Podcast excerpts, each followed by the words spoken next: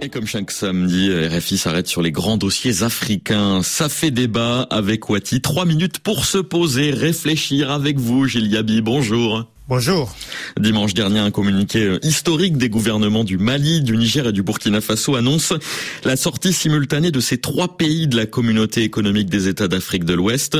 Vous aviez publié une note en août dernier au lendemain du coup d'État au Niger avec ce titre Avant de jeter le bébé avec l'eau du bain, avant de jeter la CDAO, prenons le temps de la réflexion.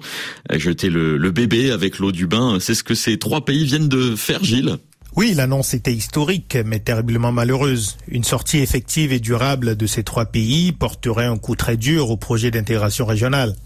Dans la note que vous évoquez, j'estimais que la violence des critiques à l'égard de la CEDEAO pouvait aboutir à la poursuite de son affaiblissement, voire à sa dislocation, et que cela reviendrait à jeter une organisation construite laborieusement depuis le 28 mai 1975 pour incarner un projet de communauté de destin dans la partie occidentale du continent.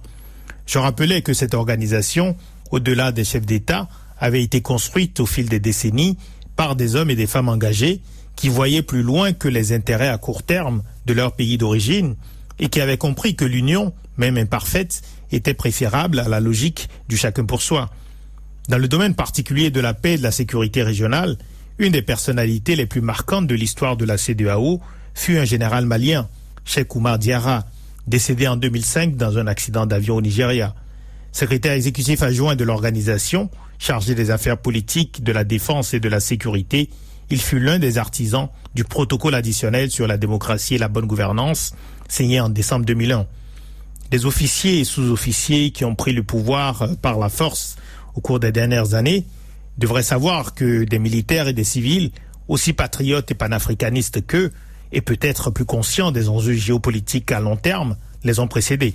Et Gilles, de nombreuses réactions de citoyens des pays de la région témoignent selon vous d'un malentendu profond sur ce qui relève de la responsabilité d'une organisation régionale et ce qui est la conséquence logique des réalités politiques internes des pays membres. Oui, et c'est assez étonnant que beaucoup continuent à faire comme si c'était la CDAO qui était par exemple responsable de l'état lamentable dans lequel se trouvaient les forces armées des pays sahéliens et d'autres au moment où les menaces sécuritaires se précisaient dans la région, comme si la CEDEAO était responsable du niveau ahurissant de la corruption et de la fraude qui ruinent les États, les économies et les sociétés elles-mêmes, comme si la Commission et les agences spécialisées de la CEDEAO étaient responsables de la mise en œuvre dans chaque pays des décisions communautaires, comme si ce n'étaient pas des douaniers, des policiers, des gendarmes et leurs chefs politiques qui étaient responsables de toutes les pratiques qui réduisent les bénéfices de l'intégration pour les populations comme si c'était l'organisation régionale qui choisissait les présidents de chacun des 15 pays membres.